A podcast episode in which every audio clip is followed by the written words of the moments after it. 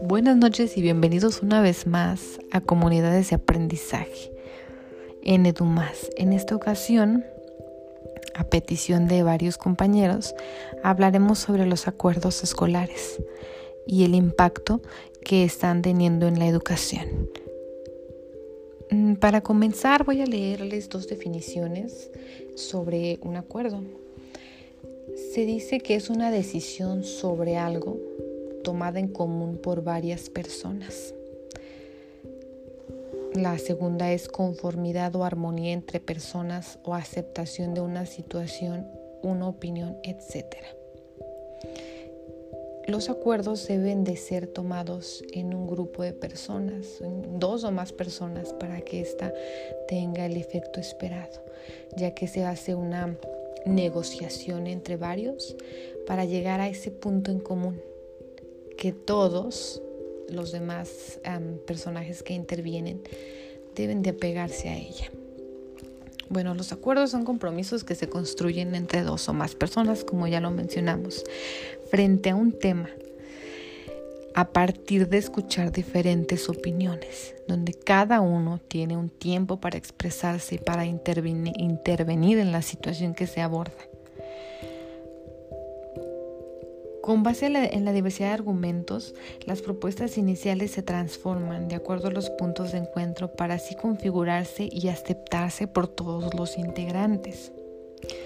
En educación es importante que todos sepan a dónde, cuándo y cómo quieren llegar a tal punto. Es importante que estén en común acuerdo de esos pasos que deben de seguir para lograr lo que se propone. Para conseguir dichos acuerdos es preciso que los maestros superen posturas individualistas. Muchas ocasiones hemos escuchado que los maestros hablan y dicen mis alumnos para referirse a los alumnos que como colectivo todos tenemos. Y en otras ocasiones más hemos escuchado a aquellos maestros que a pesar de que se está buscando llegar a, una, a un punto en común, esos maestros que dicen a mí me funciona esto y lo voy a seguir haciendo. Pero notemos la diferencia. ¿Qué pasaría si ese maestro dijese, me ha funcionado esto compañeros y me gustaría que todos ustedes lo aplicaran para de esta manera trabajar colaborativamente y llegar a un acuerdo para después comentar qué fue lo que se logró al aplicar dicha estrategia. Mm, los acuerdos aunque estén consensuados y admitidos por la mayoría de los docentes, pueden llegar a interpretarse en forma distinta y a llevarse a cabo de manera mal coordinada. Entonces esto ocasiona que, se vuelva un trabajo negativo, ya que no se está siguiendo las directrices que, que se postularon al inicio. La situación de aislamiento lleva a extremos indeseables. Puede dar lugar a la autocomplacencia y a reforzar las situaciones de inmunidad e impunidad que se gozan muchos docentes, las cuales obstaculizan cualquier intento de innovación y cambio. ¿En cuántas ocasiones hemos estado hablando por horas en un consejo técnico para llegar a los acuerdos que se van a estar llevando a cabo durante las próximas semanas? para en el transcurso del tiempo darte cuenta de que son pocos los maestros que lo están realizando, otros más lo están haciendo con modificaciones de acuerdo a sus intereses y otros cuantos ni siquiera se enteraron de esos acuerdos.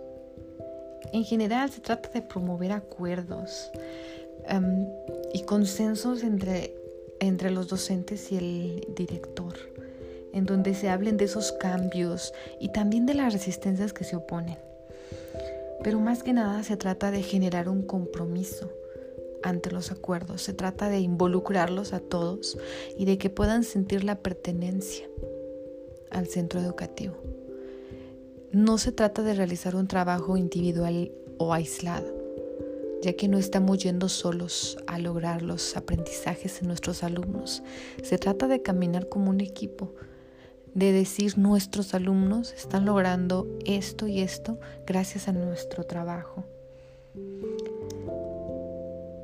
dentro de estos acuerdos tenemos que dejar bien en claro cuáles son los plazos, el papel de cada uno en la tarea y los objetivos que se pretenden. Y voy a remarcar esta parte, el papel de cada uno.